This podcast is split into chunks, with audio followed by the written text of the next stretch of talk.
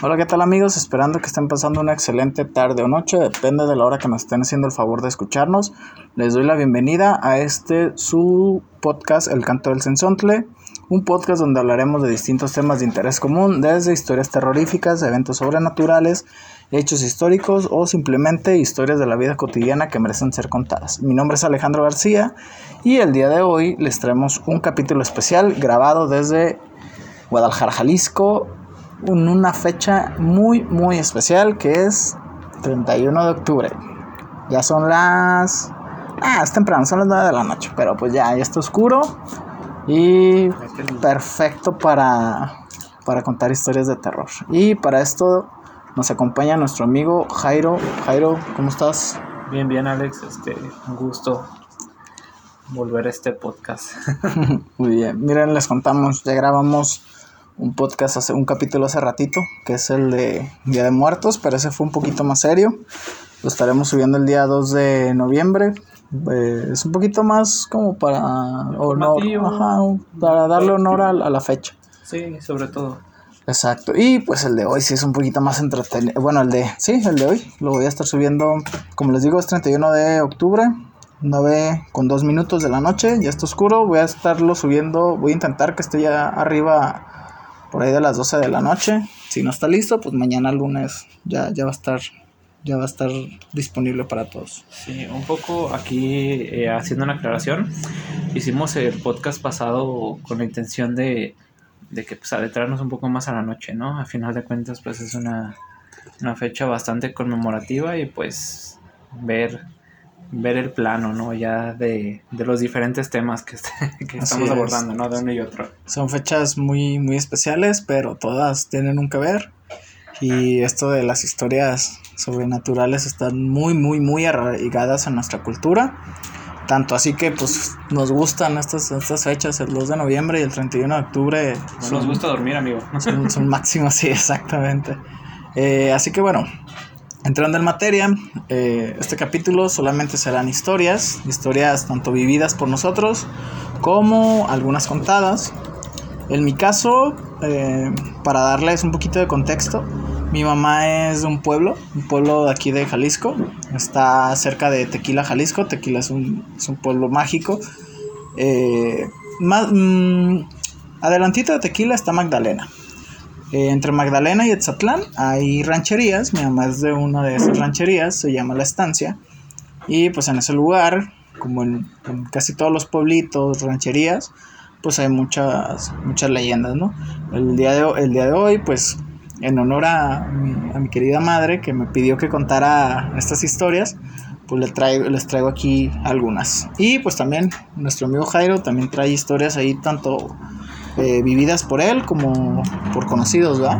Sí, eh, conocidos bastante cercanos. La verdad es que no puedo dudar de su palabra porque nunca, nunca ha sido así nuestra amistad y pues la verdad es que hasta su, su misma reacción no es la que me dice que pues, obviamente así como yo he vivido algunas experiencias, ellos también han sido partícipes de algunas, ¿no? Entonces Exacto. creo que es muy valioso el que las contemos porque al final de cuentas pues damos en el, en el clavo, ¿no? De, de, de este tema. Exacto. Eh, yo, yo, yo entiendo que hay mucha gente que, que no cree, hay mucha gente que, que, pone en duda todo este tipo de sucesos, pero eh, amigos, yo de verdad les recomiendo que pues disfruten este tipo de cosas. Al final de cuentas, se lo he dicho ya en muchos episodios, que este tipo de leyendas, sean o no verdad, eh, reflejan mucho de lo que es la sociedad o de que, lo que es la persona eh, que las cuenta.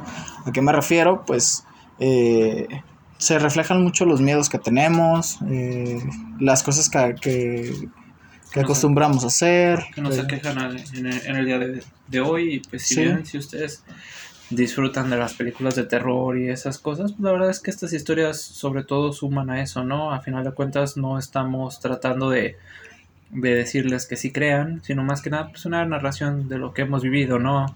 Eh, si bien algunos dicen son más susceptibles que otros a estas situaciones, pues el disfrutar a lo mejor de una buena historia, ¿no? Al final de cuentas nosotros la verdad es que los hemos encantados porque eh, pues más que nada nos han generado alguna Te hace ver que la vida se va muy rápido y que pues tienes que disfrutarla cada vez más. Y también otra cosa, muchas de estas historias pues pasan, como ahorita lo vamos a ver, pasan cuando tenemos una mala actitud, se supone, ¿no? Entonces, bueno, comencemos con la primera historia, muchachos. Este es un poquito, es cortita, así que eh, voy a comenzar, ¿te parece, Jero? Adelante, adelante. Muy bien, mira, eh, los pongo en contexto, ya les dije, mi, mi madre es de un pueblito cerca de, de, de Magdalena, Jalisco donde pues cuando ella era niña no había alumbrado público, este, las casas estaban muy alejadas, todo este tipo de cosas. Y ella se acostumbraba pues a que una sola persona era la que vendía leche, que era la que tenía las vacas. Obviamente. Entonces aquí no era como que ibas a la tienda.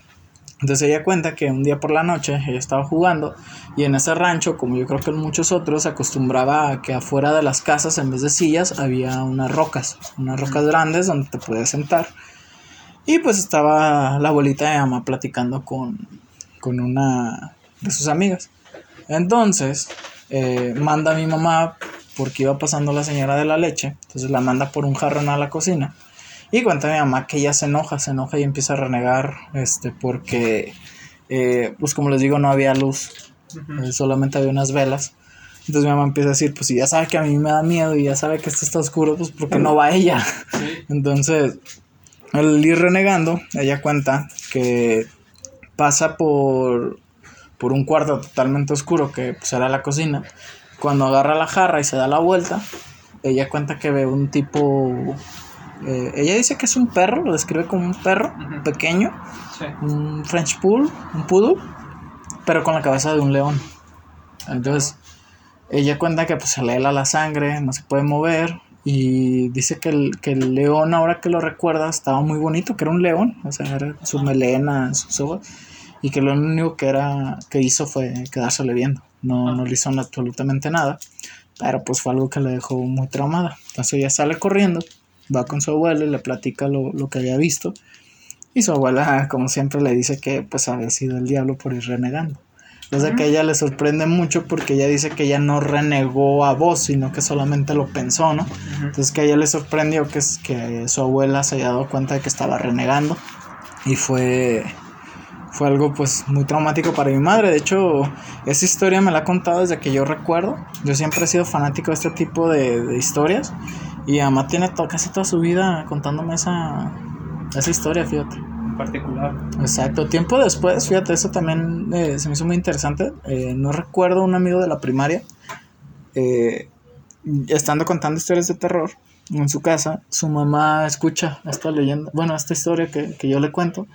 Se acerca la señora y me dice, ¿cómo dices que, que, era el animal que vio? Entonces cuando se lo describo le digo, no, pues ella dice que era el cuerpo de un perro pequeño y la cabeza de un león, así literal, con la melena, todo. Y la señora me dice, güey, que ella en algún momento también lo vio, pero que ella lo vio en un closet. ¿En un closet? En un closet, o sea que eh, ella cuenta que estaba planchando, que era un cuarto pequeño, tenía un closet, y empezó a escuchar ruidos. Eh, después de que escucha los ruidos, tiene una discusión creo que con su marido, no sé con quién, y, o con su hijo, no recuerdo. Y cuando abre el closet, ve al, a este animal. Entonces ella sale corriendo y pues cuando suben a ver qué había, pues no, no, había, nada. y sobre todo que el factor que, que, comentas, ¿no? Que por una mala actitud o por alguna situación. Exacto, eso eh, fue. Pues desagradable o, irritante, ¿no? Exacto. Entonces no sé si esta entidad sea algo. Eh, la verdad es que nunca me he puesto a investigarlo. Pero sí se me hizo muy curioso que ya había dos testimonios con, con esta misma entidad. Entonces, está... Sobre todo los rasgos, ¿no? Muy característicos. Un cuerpo de un perro pequeño y una cabeza de león. Pues... De hecho, dice mi mamá que lo que ella le sorprendió mucho es que la cabeza de león era de un león normal. O sea, eso fue lo que le sacó de onda. No era como un león miniatura. Sino que era. O sea, eso lo hacía ver deforme al. sí, porque prácticamente la, cabeza de un león, pues es. Bastante enorme. Bastante grande y, pues, el, la complexión que me describes, pues. entiendo cómo su soporta el peso, ¿no? Exacto, sí. Entonces eso fue un hecho bastante traumático para, para mi madre, les digo, lo, sigue contando hasta la fecha. Eh, hace poco, de recién que nosotros empezamos a hacer este podcast y, y escuchó el primer capítulo, ella me dijo que, que quería que contara esto. Entonces, sí, sí es algo que a mí sí me dejó muy, muy grabado. Y me lo imagino, la verdad es que me imagino al animal y digo, pues cabrón, pues sí te sacaré de onda, ¿sabes? Sí, que sobre todo se, se afigura mucho ahora que lo mencionas a, a un este a una criatura, un monstruo fabuloso, ¿no? Que es esta la quimera, ¿no? Que tiene una cabeza de león Ah, y, quimera, y eh, pues muchas veces lo describen con cuerpo de cabra y una cola de dragón, pero en este caso que fuera con un cuerpo de perro, Un pues es un poco, Que fíjate fuera, que ¿no? ahora que, que mencionas lo de la quimera, eh, pasó, digo, a los que no, a los que apenas nos están haciendo el favor de seguirnos o a los que nos están escuchando en YouTube ahorita que, que ya pudimos subir videos a YouTube. Este, nosotros el primer capítulo que hicimos hablamos sobre, sobre la historia de un, de un amigo que invité, donde él decía que había visto una persona con cabeza de cabra.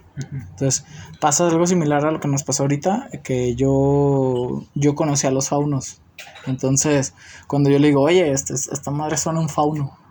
Comenzamos a investigar, le enseño una de las fotos y me dice, no mames, ¿qué es eso? O sea, eso fue lo que yo vi. Sí, Y en este caso, ahorita que mencionan lo de la quimera, no, no se me había, no se me había ocurrido, es cierto, sí es cierto. no, y sobre todo que se asemeja, ¿no? Porque al final de cuentas, pues es una, es una criatura eh, pues, de un aspecto, yo, me- yo quiero pensar que siniestro, ¿no? Como para que Sí, claro, esta pues. persona haya salido corriendo y tu mamá pues también haya tenido como una situación de susto o de inhibición donde Exacto. se paralizó porque no sabía qué hacer, pues sí es, sí es algo pues bastante, bastante inquietante, ¿no? Exacto, interesante.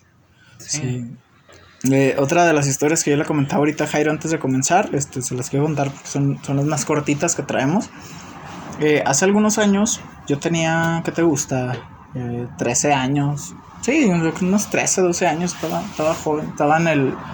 Yo estaba en la secundaria y recuerdo que un sábado, este, fue un sábado muy raro. Desde ahí empieza como que la, lo raro de- de la historia cuando eh, fue- mi, cuando yo estaba en la secundaria eh, mis papás vendían tortas ahogadas de hecho Jairo me conoce desde la prepa y de ahí todavía seguían vendiendo Sí, no. entonces pues bueno las tortas ahogadas son un Eh, platillo espérame, un corte comercial. Una historia terrorífica con respecto a esas tortas ahogadas fue el día que Alejandro me dijo que ya no las iba a vender, muchachos. No saben a qué sería ganar. Sí, estaba.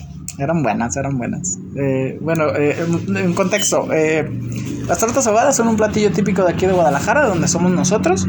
Y no es otra cosa que un, Un una bolillo, torta, ¿no? un bolillo dentro carne de, de cerdo, de pierna de, eh, pierna de cerdo. Y va bañada con chile de árbol y, y con Salsa de- salsa de jitomate, o de tomate tomate. depende de donde nos estén escuchando. Eh, pues ya acompañada con otras cosas. Pero eh, nosotros eh, somos de las personas que somos 100% tapatíos y nos encanta ese platillo. Entonces mi- mis papás lo vendían en ese tiempo y pues ellos se acostumbraban a levantarse para hacer las carnitas. Eh, eso lo hacía mi papá. Temprano. Nos levantamos, ¿qué te gusta? A las 3 de la mañana, yo creo. Sí, Y lo empezaban a hacer. es muy tardada. Exacto. Entonces ese día pues era un sábado por la mañana y hubo un, un asalto afuera de mi casa. En mi casa tal vez sea una, un barrio, yo vivo en un barrio que es un poquito bravo, pero nunca ha sido como de que te roben a ti. O sea, siempre es el típico lugar donde... Pues ahorita está muy coludido el rollo este de las, de las mafias, de, de narcotráfico. Pero en aquel tiempo era un poco más tranquilo. Este... Entonces, eran como las 5 de la mañana, yo creo más o menos. Mi papá ya estaba despierto. Nosotros tenemos un perrito que se llamaba Toby. Y asaltan a una muchacha en la esquina de, de la cuadra donde yo, yo vivo. Y salen todos los vecinos, ¿no? Pues el ladrón se va y todo. Este, salen los vecinos a ayudarlos. Junto a ellos sale mi papá. Sale mi perro. Y pues ya se creó como que ese ambiente de tensión en, en, en el aire, ¿no? Eh, ya, pues amanece, sale el sol y ese mismo día, eh, horas después, se mete un perro de estos pitbull, de dueños irresponsables, que lo llevaban sin cadena y pues mata a mi perrito, ¿no? Este perro era un perro muy querido, duró muchos años con nosotros y bueno, como yo creo que varios de nosotros, eh, los perros dejan de ser mascota y se vuelven parte de la familia. Sí. Entonces fue algo que dolió mucho. Por ejemplo, yo nunca había visto llorar tanto a mi padre. Entonces eso fue algo que a mí me impactó mucho. Y la tensión que había en el ambiente en la casa después de que falleció ese perrito fue brutal. O sea, literal, yo ya había perdido a unos familiares cercanos Ujú. y de verdad se sentía igual el ambiente que cuando habíamos perdido a esos familiares. Era, fue una pérdida muy dura. Entonces, pasa el tiempo, nosotros no tenemos un perro. Y una ocasión yo estaba acostado en mi cama Y no sé si lo, lo imaginé o qué onda, pero volteo y había un perrito de la misma raza de mi perro acostado en una cama. Entonces yo me saco de onda y cuando me quiero levantar, hago un movimiento donde tapo la vista con la, con la cobija, así como que la levanto. Y cuando cae la cobija, pues ya no veo al, perro. Esa fue la primera. La segunda eh, fue todavía más impresionante porque estábamos yo y mi mamá en el cuarto que está hasta el fondo de mi casa. Y llegan y tocan. Y literalmente vimos como cuando tu perro se levanta y corre a la puerta a ladrar. E incluso los que tienen perro, no me van a dejar mentir, cuando un perro se levanta y corre, se escucha como sus garritas arañan el, el, suelo. Sí. Digo, se escuchó ese ruido, se escuchó el ladrido y vimos al perro pasar. Ah. Y esos fuimos dos, mi mamá y yo. Sí. Y yo volteé a mi mamá y me quedé como que, ¿lo viste? Y mi mamá me dice, sí. se viste a Toby, ¿verdad? Entonces dije, sí. Esa fue la segunda, Y la tercera, eh, él se había caído de, de la azotea. Entonces tenía su cadera como desviado. Entonces mi hermano le decía que tenía un caminado sexy, O sea, que movía la, movía la cadera al andar. Y tiempo después estamos en la sala y cuando yo volteo, yo veo que va saliendo, o sea, le veo la cadera y la veo menearla igual. Fueron tres veces que lo vi. Una de ellas fue con mi mamá. No sé si alguien más de mi familia lo llegó a ver, pero fueron cosas que me quedaron grabadas porque pues una cosa es que veas, por ejemplo, la primera vez que lo vi, que fue así como que cuando moví la cobija se desapareció, pues va, ¿no? Fue una ilusión. Sí. Pero las otras dos fueron como cinco segundos, o sea, o sea, fue demasiado el tiempo que lo vi, no fue como que pasó corriendo, sino que eh, hubo todo un proceso que me hace pensar que de verdad lo vi. Pudo haber sido una alucinación, que lo extrañaba demasiado, no sé, pero son cosas que ahí están, o sea, y que te prometo que yo las recuerdo y, y sigo sin encontrar explicación. Tiempo después nos hicimos de otro, de otro cachorrito y pues todo, todo bien, pero... Sí, pues a lo mejor todavía estaba la presencia ahí, no sí. decir que son esta alerta de ustedes. De hecho, un significado, ¿no? Este, este perrito está enterrado en mi casa. O sea, fíjate el, el, amor que se le tenía a ese perro, a ese y a otro. Y en el fondo de la casa están enterrados, ahí están ellos. Y de hecho mis papás dicen este que pues yo siempre he dicho que pues esa casa venderle, comprar otra. Pero pues sí, sí te llegas a nostalgia de decir, pero es que están ellos también. O sea, porque fueron parte de la familia. Es, es, una historia. No, o sea, es un lugar pues bastante, bastante privilegiado, ¿no? Que ya no, no es verlos fuera de, sino es que ellos siguen ahí, ¿no? Exacto, están, sí, están con nosotros. Y pues Jairo también nos trae otra historia, esta es un poquito más, más interesante. sí, a lo mejor un poco más fuerte, más fuerte, más paranormal a lo mejor, ¿no? Eh, pues por ahí esta historia es, me la platicaron a mí, es una persona que la verdad dudo que se dé a mentir o a no ser honesto con esto porque es algo que él ha vivido desde muy pequeño y pues prácticamente es un poco eh, un tema de sueños, eh, algunas visiones y pues un poco como se describen los hechos pues a lo mejor se podría confundir con un tema con, de terror nocturno, ¿no? Sin embargo pues la verdad es que los sucesos que le han ocurrido pues sí, sí, sí dejan un, un poco pensando, ¿no? A mí sobre todo cuando me platicó esta esta situación o esta vivencia, eh, una de ellas. Eh, yo la verdad sí tuve un poco de sugestión por el hecho de dónde nos ubicamos en ese momento y el cómo me la platicó. La verdad es que en ese momento nos ubicamos en un pueblito mágico de estos que nos rodean. Eh, si me pongo a hacer un poco publicidad, pues es Mazamitla y pues prácticamente eran un, aproximadamente a las 12 de la noche, estábamos pues de no quiero decir de fiesta, pero pues sí platican entre una multitud amplia y pues prácticamente fue un momento donde yo me quedé platicando con esa persona y me comenta pues esta historia, ¿no? La verdad es que los factores jugaron en mi contra, los tengo que ser muy sinceros, eh, por desde donde nos ubicábamos, amigo, eh, Sí, que estamos afuera del pueblito y pues ya se ve un poco la parte de, del bosque o de la sierra, por así decirlo. La, la situación de las casas pues era la distancia, mejor dicho, entre las casas es, considerable y la verdad es que no, no había mucha gente, ¿no? Entonces, sí, eso en el bosque. sí, era un factor bastante desfavorable para nosotros. Sí, entonces pues un poco la historia va de lo siguiente. Eh, él me comenta que eh, desde pequeño se acaba de dormir en casa de su abuelita, su tía, no recuerdo bien ahorita exactamente, pero es una casa amplia. Eh, él especialmente se queda en una habitación eh, donde comparte cuarto con su mamá, eh, dos camas individuales, este, donde pueden dormir pues, cómodamente, ¿no? Eh, entonces, una de las últimas ocasiones que se quedó en ese lugar, me platica que eran aproximadamente las 12, una, más bien entre 1 y 2 de la mañana, perdón, donde él ya iba a conciliar su sueño. Por lo cual, pues él desea acomodarse. La verdad es que es una persona que, por lo que me comenta, se duerme a altas horas de la madrugada, entonces pues, no es normal este horario. Entonces él, se dispone a, dormir, sin embargo, pues él eh, tiene eh, su dirección, o mejor dicho, su mirada da siempre a la puerta, porque está pues en un ángulo donde directamente su, su cama queda eh, a la entrada, ¿no? De frente. Sí, exactamente. Entonces, pues esta persona observa muy, muy de fijamente la, la, puerta y en un primer parpadeo eh, ve una silueta. Únicamente es una silueta, eh, no, no ve nada más. Eh, en ese momento él dice a, lo mejor alguna sugestión, a lo mejor una situación de mi mente y pues prácticamente decide considerar su sueño, ¿no? No le presta mayor atención, importancia a esta silueta, entonces pues procede a, a descansar, ¿no? Ya dentro de su sueño, eh, él me comenta que eh, se visualiza en esta misma habitación. Es como si nunca hubiera considerado el sueño, ¿sabes? Ok. Entonces, pues prácticamente su mirada sigue eh, directamente hacia la puerta, está en la misma habitación con, con, su madre. Y pues prácticamente vuelve a ver esa silueta, pero ya más de cerca.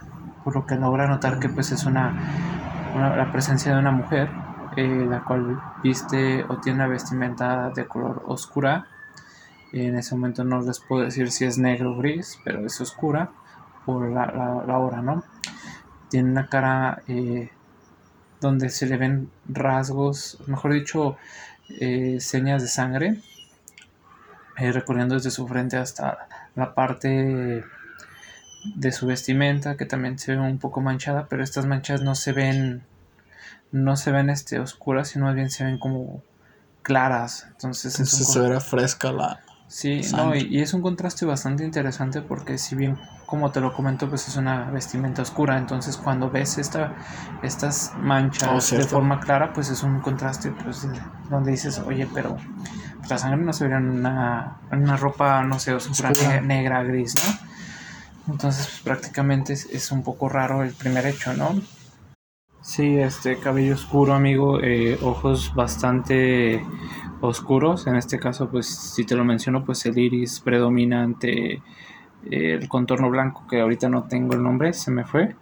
Y pues prácticamente pues la silueta lo único que hace es mirar a, a mi amigo, ¿no? Mi amigo pues obviamente en esta situación pues lo único que hace creo que como toda persona normal, cierra los ojos, te haces bolita y te tapas con las, con las sábanas, ¿no?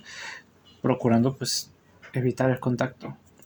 Entonces, eh, prácticamente fue como en la primera escena, ¿no? Por así llamarlo, ¿no?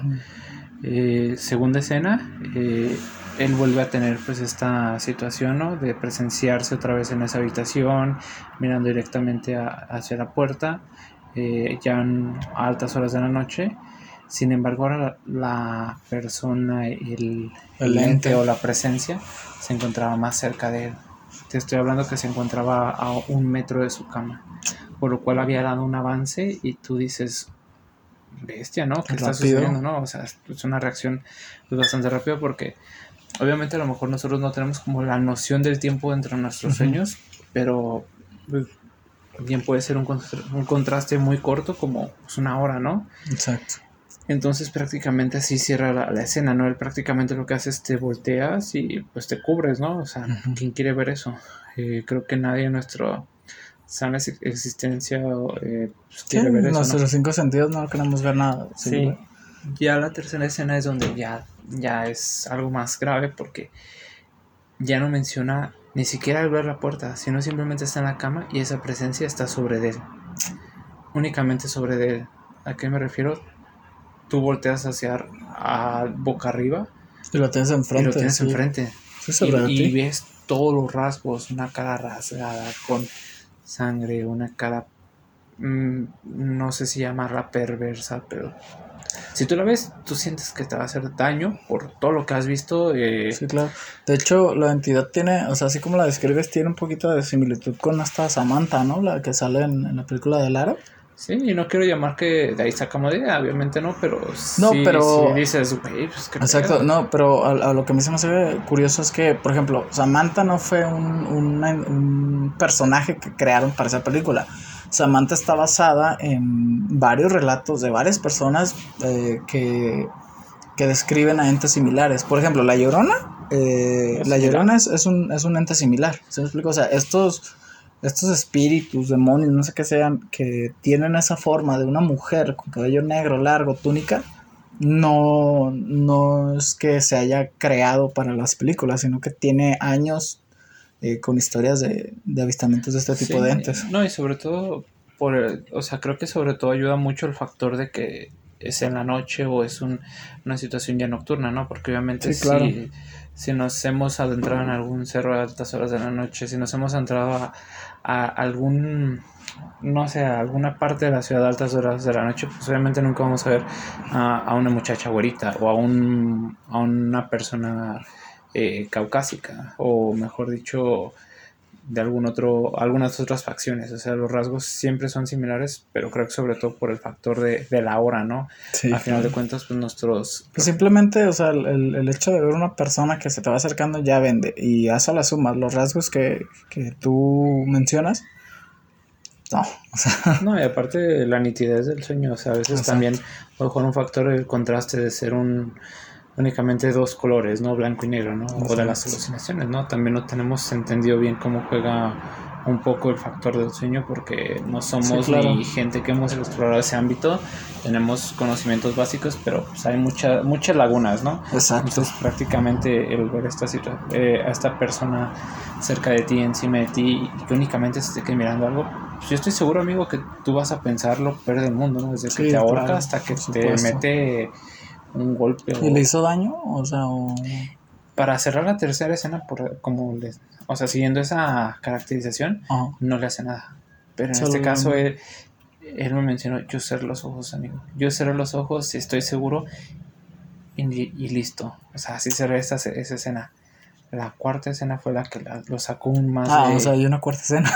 o sea, todavía como para rematar, o sea, fue ya una especie de agresión donde él no mencionó tener ningún ningún rasgo ya físicamente o en este plano, pero sí dentro de su sueño está esta persona sobre él y lo está rasguñando. Eh, cara, pecho, cuerpo y pues el dolor es como si replicara el dolor que esa persona sintió, porque la, expresión de él es, es como si él se viera desde un tercer plano ya en esa, en esa escena, ¿sabes? Ah, pues es como si él se viera de fuera y ve a esa persona agrediendo a su cuerpo. Entonces, pues la verdad es que es una situación donde bien si tú la vives dices, bestia, y te levantas y revisas y no tienes nada y dices, ¿qué pasó? O, de qué fue, o de qué se trató, o, qué me señala, ¿no? Eh, yo la verdad esa noche cuando me lo contó, créeme que lo primero que hice fue hacerme bolita y quererme dormir y no despertar, amigo. Sí, claro. Eh, es algo que, como les menciono, no, no dudo la palabra de esta persona. Creo que todos podemos vivir situaciones distintas. No quiero decirles que es una verdad absoluta para todos pero sí el ver pues el contraste de, qué es lo que sucedió y por qué sucede, ¿no? Porque aparte en este caso eh, también bueno, no sé a ti te pasa, pero cuando alguien cuenta una historia se nota como que el terror, ¿no? El terror o la sorpresa que les da todavía contarlos. Sí, y esta persona sobre todo a lo mejor no es expresiva al 100%, pero sí se le nota una cara de miedo, eh, fobia de, de, volver a revivir esto, ¿no? Y él sí me dijo, te lo cuento amigo porque tengo confianza, pero la verdad es que no soy fan de contar mis experiencias porque eh, no quiero volver a vivir. O sea, prácticamente es querer negar todo para decir estoy bien. y, y, eso, créeme que fuera de quitarle valor a esa persona, creo que le suma porque él entiende en la situación en la que está y que pues obviamente creo que nadie de nosotros queremos vivir algo así, ¿no? Sí, claro. Si bien, como te digo, si algunas personas somos más susceptibles que otras, pues varía de muchas cosas, muchos factores y hasta de qué creemos y de qué no creemos. Exacto. Sí, sí, sí. Yo lo mencionaba una vez, ¿no? Que eh, cuando tú vives una experiencia paranormal o, extraña, eh, si eres, no, eh, si no crees en estas cosas, así tengas al lente enfrente, no vas a creer, vas a decir que fue otra cosa. Y viceversa, ¿no? También si, si crees demasiado en esto, pues también cualquier cosa que veas, pues lo puedes asociar. Sí, pues bien. Pero pues sí hay vivencias como la que dices que, que son más fuertes, pues. Sí, pues prácticamente como lo platicábamos en un capítulo ante, unos capítulos anteriores, el tema de la llorona, ¿no? Donde mi amigo también presenció en tres ocasiones distintas a esta persona hasta que no se le apareció Similar, de frente, ¿no? Y, y, y, esta persona, al contrario de, de, mi amigo, pues no creía en esto. Después de esto, créeme que yo sé que todos vamos a tratar de negarlo por no revivirlo, pero la verdad es que hay cosas que creo que aún hoy no hay explicación. Si bien nos vamos a data científica, pues también hay muchos enigmas, ¿no? Entonces, sí, claro. no busco desprestigiar a la gente ni, ni que me crean ni me compren la idea, pero son historias que creo que, sobre todo, como lo mencionamos en un principio, ¿no? Dan un aprendizaje y pues sí, también pues, hay que considerarlos en, respetando Fíjate cada, que, cada perspectiva. que ahorita que tocaste el tema, pues, eh, tanto del sueño, de, o sea, de los terrores nocturnos como de, de Mazamitla, este capítulo en YouTube viene siendo prácticamente el segundo que subimos apenas. Eh, pero pues nosotros ya contamos con, con varios capítulos en, Spotify. Si quieren ir a escucharlos, pues eh, estamos igual, el canto del Sensontle. Y de hecho, eh, acabas de tocar dos puntos que ya hemos tocado en este pro programa. El primero, Mazamitla, que una de mis historias más, más cañonas ha sido en ese pueblo precisamente, porque eh, digamos que la escenografía está hecha para eso. Sí, está en la sierra, eh, bueno, para los que nos están escuchando que no son de Guadalajara o que no son de Jalisco, eh, Mazamitla es un pueblo que está eh, en la parte de la serranía de, de, Jalisco, por donde ya pasan muchos, muchos cerros. Y es, es un bosque, es literal un bosque. Eh, allá es muy famoso por haber cabañas. Entonces, es toda la escenografía. Hace frío, hay cabañas, es un bosque, no hay alumbrado al 100%.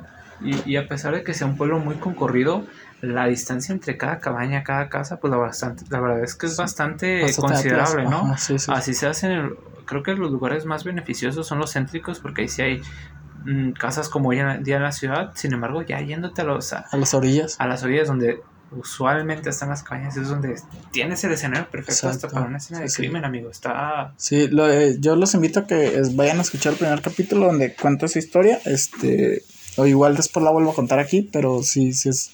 Sí me llamó la atención. Y la otra es lo de los terrores nocturnos, que también ya hemos hablado tanto de la parálisis del sueño como de, de la importancia del sueño como tal y de todo esto, que creo que sería buena idea volver a, a, a grabar estos capítulos ya con más información y todo, pero sí son temas que, que pues dan bastante, como dices, hay muchas lagunas, ¿sabes? Este, eh, por ejemplo, en lo de la parálisis del, del sueño, eh, cuando yo estuve investigando, pues no encontré, o de hecho se decía que no causaba daños físicos como tal, a lo cual yo, yo le mencionaba a Johan, que era con el que estaba grabando el podcast, que yo tenía mis dudas sobre eso, porque pues yo decía, bueno, imagínate una persona con, con afecciones cardíacas, uh -huh. un susto bastante grande que se topa en el sueño, pues podría causar alguna desgracia.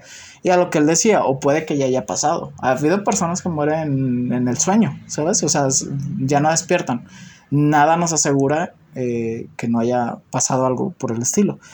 Entonces, bueno, pues son dos, dos temas que se juntan en tu, en tu historia, en la historia de tu amigo, y, sí. y la verdad sí son para reflexionar. O sea, hay más cosas que, que, todavía no logramos dar la explicación, que tal vez en algún momento se les den, pero que por ahora pues son cosas que, que sí, sí son para ponerse a pensar. Sí, sobre todo que no buscamos desprestigiar ni la ciencia ni ningún otro no, no, criterio. No. Eh, pero pues obviamente estamos narrando de la cuestión personal, ¿no? Eh, Exacto. Por eso de verdad les dejamos abierta la partitura para que si ustedes quieren... Eh, darle, darle el valor que ustedes gusten a, nuestras eh, historias o vivencias. o vivencias, pues la verdad es que ya igual forma pues ustedes podrán expresarlo, ¿no? Eh, no, no, no, buscamos en ningún momento ir en contra de, de lo que hemos avanzado, sin embargo, pues también damos partitura a dudar, ¿no? Creo que es exacto, algo sano. Eh, exacto, fíjate, yo eh, tengo experiencia con, con, amigos que son bastante, bastante listos, están estudiando ingenierías y ahí entra otro tema, digo, que no quiero entrar en controversia, pero yo he escuchado mucha gente, incluso gente que hace material para internet, que se dedica a hacer material de este tipo de, de como de terror, pues vaya, este y pues dice que un ingeniero o que una persona que está estudiando una carrera universitaria pues no puede creer en nada de esto, ¿no? Pero pues no, no tiene nada que ver una cosa con la otra, es lo mismo que, que las creencias religiosas y todo este tipo de cosas, este, se respeta cualquiera de las dos posturas, no se intenta convencer a nadie, pero tampoco hay que desprestigiar las, las historias y la palabra de alguien, ¿no? Entonces, bueno, habiendo cerrado ese tema. Aclarado. Exacto. Eh, pues traemos, traemos otra historia eh, de Jairo también, pero eso sí fue personal, ¿no? Sí, esta fue personal, amigo. Eh, fue durante mi estancia en la primaria, o sea, también bastante joven. hablo de tener unos 8 o 9 años aproximadamente. Y pues prácticamente ocurrió en la escuela donde yo iba. si bien Hoy en día esa escuela queda aquí a unas cuadras de mi casa, amigo. La verdad es que cuando yo asistía, pues sí me quedaba un poco más retirado. Vivías en otro lado. Sí, para hacerte como muy explícito, pues la, la escuela es, hace cuenta, una casa. Una casa bastante amplia, amigo, eh, que si bien lo puedes tomar, mejor dicho, son dos casas, porque eh, es tanto un kinder como una primaria, entonces mínimo debe tener nueve salones, eh, sin contarte como mayor explicación. Y aparte, pues obviamente tenía un salón de cómputo, tenía bodegas de papelería, una tiendita, eh, las salas de dirección, entonces la verdad es que era una casa bastante amplia. En este caso, al ingresar tú, pues obviamente ves una recepción, la cual pues tiene un portón, tiene reja, o sea, la verdad es que está bastante bien en cuanto a seguridad y ya, ya prácticamente adentrándote un poco más, pues se abre la explanada como para el patio. A la izquierda tiene algunos salones y la dirección, hacia tu lado derecho tiene una escalera para subir un segundo piso y tiene como dos, dos secciones. La sección 1 que te incluye pues la mayor parte de los salones y la sección 2 que te incluye pocos salones y un sótano.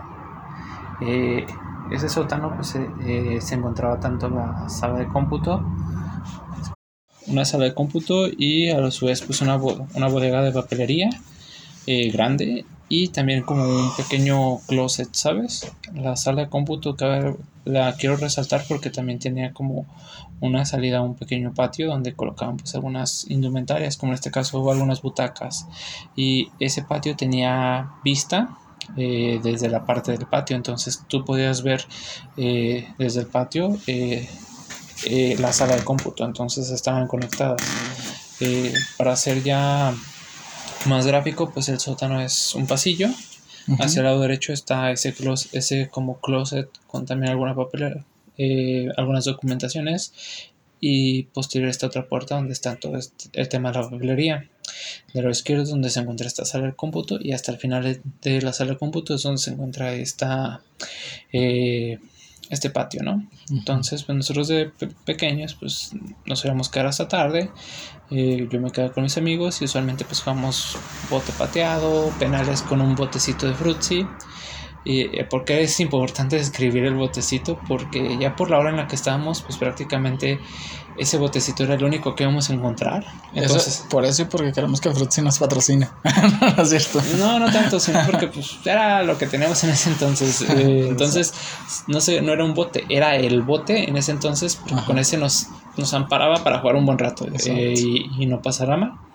Entonces, pues el bote obviamente llegaba en ocasiones a irse al fondo de este sótano y obviamente pues este sótano tenía barrotes para que no ingresara eh, para que no ingresáramos y a lo mejor no dañar ni el equipo de cómputo ni eh, eh, a lo mejor hurtar el material de papelería.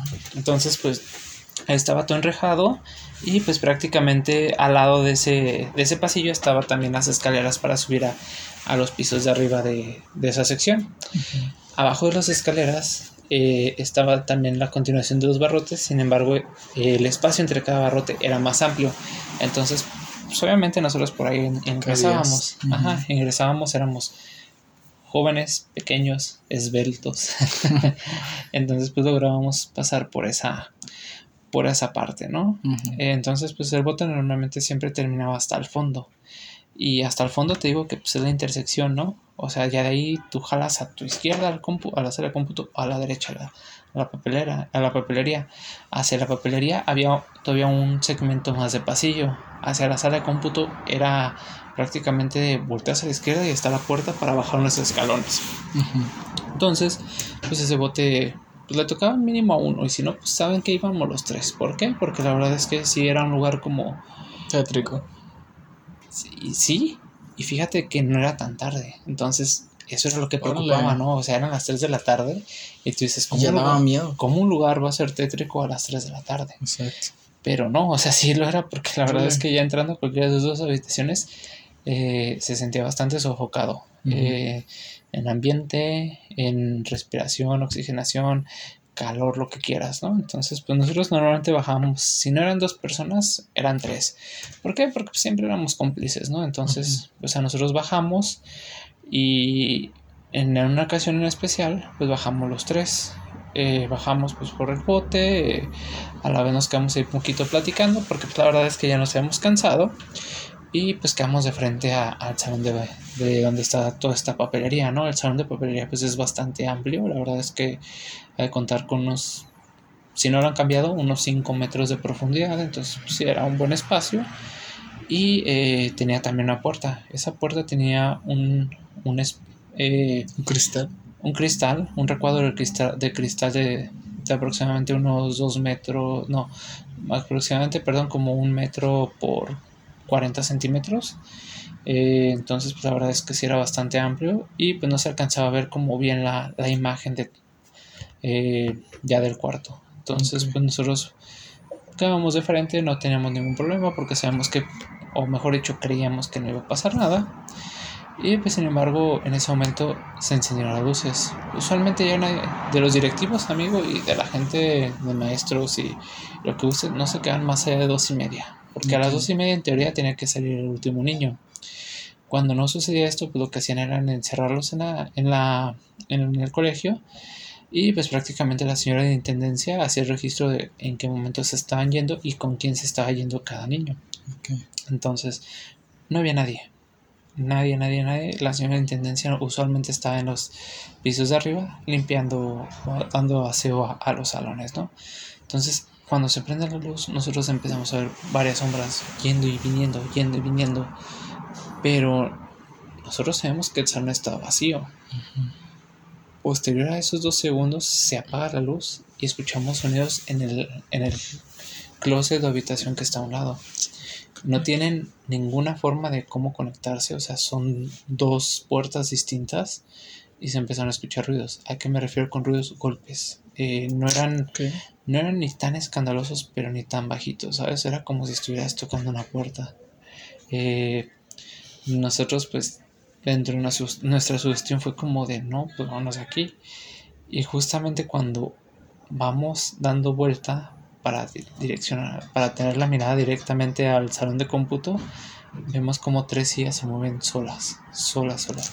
Ese cristal sí era transparente, por así decirlo. Sí, se miraba la sí, se miraba la, habitación. Entonces vimos tres sillas moverse sin ninguna persona ahí adentro, amigo.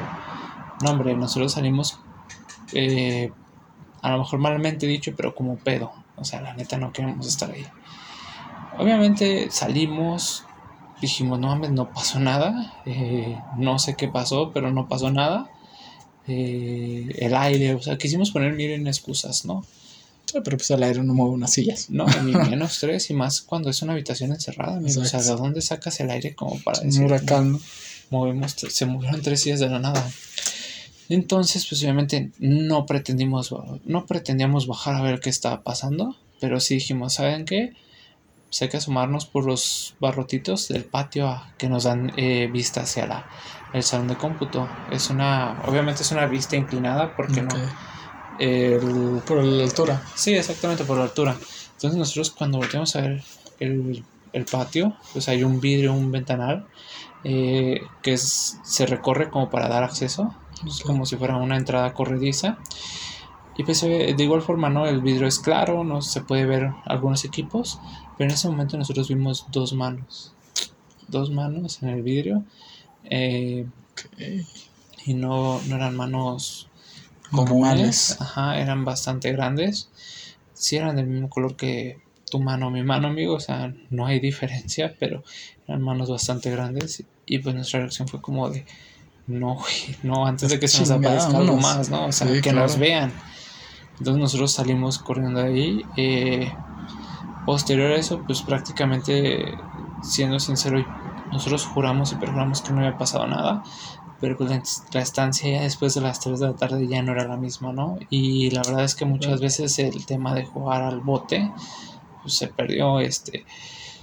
Sí, en ocasiones llegamos a volver a, a, a no, no, a jugar amigos, sino a tratar de estar como en ese, en ese sótano, pero ya no, ah, tan, ya no tan adentrados. La verdad nos manteníamos en los primeros tres niveles, pero para, para practicar, ya que pues, era una zona aislada. Sin embargo, también era como de, eh, güey, pues baja tú. No, güey, no, no, no. No, chance no, pues algo. Eh, y es algo muy extraño porque no había una mala iluminación durante dentro del sótano en cuanto a las escaleras. Ya en las habitaciones donde la, la, claridad o la luz pues no entraba. Entonces sí era pues ahora sí que un, un factor que jugaba en nuestra contra. Y sobre todo me quedó más un claro cuando en una ocasión me quedó más claro porque ya pasando de esto 20, 22 días, amigo, eh, nos pusimos a jugar escondidas eh, en ese patio. O sea, éramos niños, teníamos este tiempo porque todavía no llegaban por nosotros y pues decidimos jugar. Entonces, a mí y a otro amigo se nos ocurrió escondernos en ese sótano. Obviamente esta persona no tenía idea de lo que había sucedido en esa ocasión porque no lo habíamos platicado, porque nosotros lo habíamos negado y obviamente nos fuimos al sótano a esconder. Yo no pasé del séptimo escalón, o sea, las escaleras eran como 20, 25. Yo no pasé del séptimo escalón, amigo. Dije, con que me cubra la cara, la cabeza, yo estoy del otro lado, ¿no? Pero él sí. Él se fue hasta abajo y se fue justamente al cuartito que está a la derecha, si bien recuerdas, a la derecha se encuentra el cuarto de papelería, pero todavía al tú direccionarse ese cuarto, a la misma derecha está otro cuartito más escondido. Él se, se colocó ahí. En el hasta el fondo. no. El de la papelería. Ajá. El de la ah, papelería es el que está hasta el fondo. Pero antes de llegar hasta el fondo está todavía una apertura a tu mano derecha. O sea, un ah, ok, sí, sí, sí. Es un escaloncito y ya se cuenta que ahí está la puerta de la mini bodega o closet, como te decía, ¿no? Entonces él se pone en, ese escalón. Yo en ningún momento recordé lo que nos había pasado, porque como te digo, o sea, la negación fue tremenda de nuestra parte en ese momento. La verdad es que lo recuerdo y digo, no mames, qué culero me dejé ver. Pero llegó un punto donde escuché únicamente los zapatazos pero zapatazos de que esta persona venía corriendo subiendo las escaleras por lo que había sentido en ese momento. Le valió madres el juego, o sea, él era más flaco que yo, eh, entonces él cabía por los barrotes de, del ingreso principal, se pasó y le valió madre que lo ah, contaran. Yo en ese momento me saqué donde dije, pues, ¿qué pasó? Paramos el juego, ¿qué sucedió? Pues de igual forma, ¿no? Yo salí de mi escondite y también dije, bueno, también no quiero estar aquí ya que nos acercamos con él, eh, justamente yo y las otras dos personas que hemos estado involucrados en, en los sucesos, ajá, en los sucesos pasados, le preguntamos, oye, pues, ¿qué te pasó? No, es que me tocaron el hombro y me dieron un golpe en la espalda, o sea, como cuando no puede ser, o sea, como de cuando de bebé no puedes eructar y que te dan una palmada fuertecita en la espalda, le hicieron eso. ¿Estás de acuerdo que una a la, por la hora no debe de haber nadie. Dos, él nos perjura que volteó y no había nadie. O sea, qué sintió y cómo sintió. Y además que la puerta cuando él bajó estaba cerrada. Cuando él empezó a subir, él vio la puerta abierta. No quiso abrirla, pero él no vio ni una mano salir de ahí ni nada. Entonces, qué es lo que sintió, qué es lo que le pasó, nadie sabe. Y hasta el momento no tenemos, como te digo, como la exactitud, porque después de eso, la verdad es que nosotros ni ganas de bajar. Sí, nada. Y, y pone, a lo mejor y sí, como te repito, o sea, los primeros tres, cuatro, cinco escalones todavía, pero era como de, ay, güey, mejor no, la neta, no. no. Y era como el área en especial, ¿no? Eh, nosotros teníamos computación para esto, te recuerdo que una vez a la, a la semana o dos, no recuerdo muy bien, pero bajamos en grupo, o sea, nadie bajaba solo y el último que se quedara era un pendejo. Y nunca dijimos esto a más gente, pero en cuanto salíamos a recreo o salíamos de esa clase, procurábamos salir en bola, porque lo que vimos ahí, pues al menos no fue algo grato que queríamos haber vuelto a vivir. Esto yo no se lo platiqué a nadie porque como te digo, o sea, mi situación en ese momento preferí negar que aceptar pues, era partícipe de algo que no podía entender en ese momento. Y no tanto por mi edad, sino porque es algo que de verdad, si lo veo en retrospectiva a mi día de hoy, sigo sin entender por qué sucedió. ¿Y qué pasó? ¿no? Ajá. Sí, sí, pues fíjate, también ahí, eh, digo, para cerrar, yo, el, el, último, la última historia que te agregué a contar, yo, la verdad a mí no me pasó nada, pero en la universidad, yo estuve en la UTEC, es una universidad aquí en Guadalajara que está eh, del lado de cerca de la colonia Atlas, por los ferrocarrileros y Washington. Entonces, en ese lugar eh, antes era una, un laboratorio. Creo que se llamaba, si no me recuerdo, Laboratorios Alfa. Eh, no, no, recuerdo bien, pero el caso que este laboratorio cerró porque hubo una explosión. Digo, un, un accidente, ¿no? tipo, eh, pues, no sé si decir típico, pero pues un accidente que pasa en un laboratorio, ¿no? Entonces explota, pues hubo mucha gente que, que falleció lamentablemente y entre ellos se cuenta que falleció eh, una niña que era hija de, los dueños. Eh, fallece ahí, ese día estaba de visita, le toca la mala suerte y fallece. Entonces, tiempo después, pues el, el, el, dueño queda muy, muy dañado, muy, muy triste y decide vender el terreno. Lo tumban, lo compra esta universidad que te digo que, que Lutec, y empieza, pues empieza a ser un campus. A ese campus, pues llevan carreras como la de psicología, nutrición, cultura física y deporte, que era en la que yo estaba, QFB, y en fin, ¿no? Era, era un lugar grande. De hecho, ahorita ya creció aún más.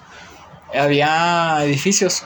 Eh, eh, en cuanto tú entrabas, eh, a tu mano izquierda estaban los edificios de los salones y a tu mano derecha estaban las oficinas de eh, control escolar. Las oficinas de control escolar fueron las primeras que se terminaron y fue en teoría, eh, bueno, se dice que donde, sobre donde están esos edificios es donde fue la explosión. Entonces, estos edificios son el A y el B, así, así los tienen catalogados. Entonces, desde el que se abrió la, la universidad, mi hermano me contaba, ella trabajaba ahí también, que se decía que se veía un señor de intendencia. Ajá trapeando, barriendo, pero con el uniforme de, los laboratorios. Y también se decía que se veía una niña en las, en las escaleras y, en un elevador, no recuerdo. Entonces, bueno, eh, lo que sí me queda clarísimo es que mucha gente que le tocaba el turno nocturno, que el turno nocturno no era tan tarde, realmente era como de 8 a 10 de la noche, 11, eh, rotaba mucho el personal. Y se decía que era por, porque les había tocado o ver a la niña o escuchar las canicas o, la pelota o cosas por el estilo. Y lo que también, eso sí me consta, eh, recuerdo mucho un Halloween, precisamente. Ah, hubo un... Atrás. Sí, varios años atrás, este, curiosamente era Halloween, sucedió un, un, suceso bastante lamentable aquí en Guadalajara, que bueno, empezaron a quitar a los, a los vendedores ambulantes del centro entonces se hizo una tipo manifestación, pero terminó mal, donde incendiaron un Oxxo, hicieron un despapalle. Entonces, aquí en Guadalajara también ya hemos dicho que en Halloween pues se pone medio caótico el asunto y quitan el transporte público. Sí, a partir de las 9, no, desde, 9, no, mucho antes, a las 5. Y bueno, entonces ese día pues hubo mucha gente que no, no asistió a la escuela, tanto alumnos como maestros. Pero nosotros nos tocó la típica maestra de que a mí no me importa nada, yo les voy a dar su clase. Y esa clase era a las 8 de la noche, para acabarla de, fregar, ¿no? Entonces llega y nos dice, y si no hay falta, eh, perdón, y si no hay nadie, les voy a poner una falta general y no sé qué. Entonces, pues ahí están estos muchachitos responsables quedándose. Nos quedamos, termina la clase, nos salimos, había menos gente de lo que había comúnmente.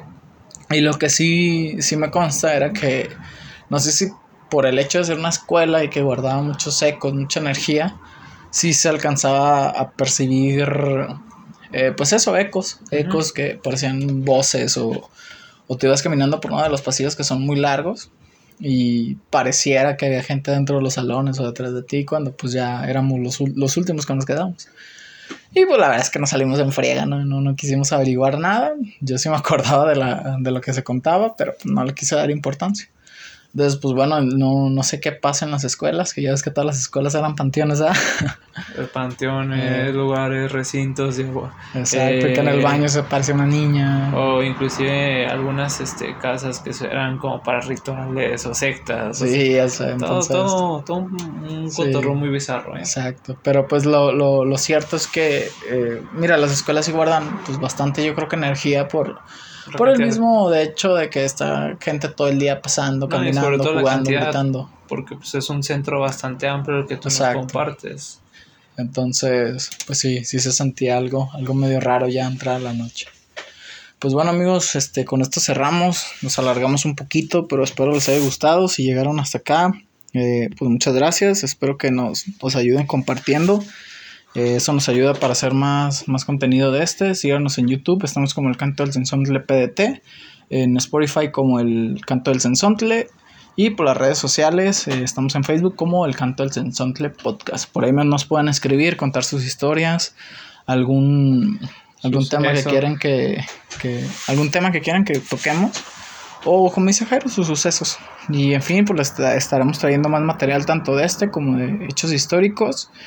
Y pues muchas gracias, Jairo, por estar de nuevo con nosotros. Gracias a ti, Jandro. Este, por ahí anda. Todavía traemos pendientes otras historias que ya habrá tiempo, amigo. Exacto, sí. Así que estén al pendiente. Y pues nada, les deseo lo mejor. Cualquier cosa que estén haciendo, buena vibra. Les mando un abrazo. Y hasta la próxima. Bye bye. Bye.